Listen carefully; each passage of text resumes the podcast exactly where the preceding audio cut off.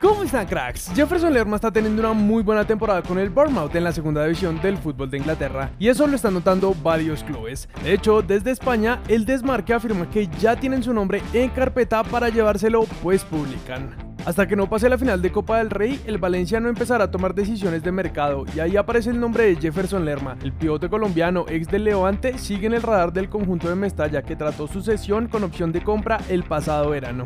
Además, afirman que Jefferson quiere volver a Valencia ya que la mayoría de su familia está allá y esto ayudaría a que las negociaciones tengan buena pinta y pueda volver a una de las mejores ligas del mundo.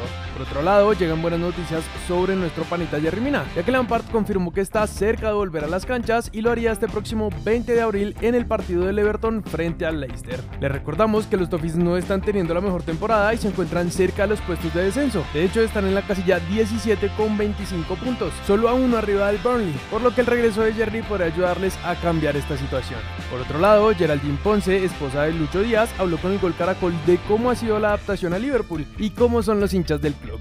Son muy aficionados, si lo ven en la calle y lo reconocen, con mucho respeto se acercan, le piden fotos, le dicen cosas en inglés que no entiendo. A veces nos traducen y nos dicen que están muy felices de que estemos aquí y siempre le dicen esa frase de que nunca caminará solo. Cuando lo ven en las calles, más que todo en los restaurantes, se le acercan, le hablan, le piden la foto muy bien. Nosotros estamos con una persona todo el tiempo que nos traduce, lo adoran, le dicen crack, él le responde en español y el otro le traduce.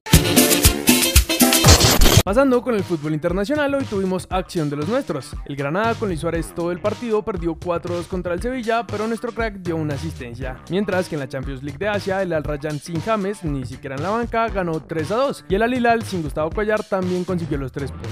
Nos vamos a Chile para contarles que nuestra serie femenina sub-20 arrancó y su camino en el sudamericano ante la selección de Argentina. Y en la previa, Natalia Giraldo habló de cuáles son los objetivos para este torneo.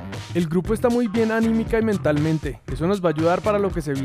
Tenemos tres objetivos. El primero es clasificar a la siguiente ronda, el segundo estar en el mundial y el tercero quedar campeonas del sudamericano. Este equipo tiene muy buen pie que va a proponer en el campo. Ya pasando el partido, a pesar de las oportunidades de ambos equipos, el resultado no cambió y terminaron en empate el próximo partido de nuestras cracks es el 10 de abril contra Venezuela. En cuanto a Sudamericana, ayer tuvimos un partidazo entre el DIM y Guaireña que terminó con empate a 3. Los goles del poderoso fueron de Pons, Arregui y Cuesta.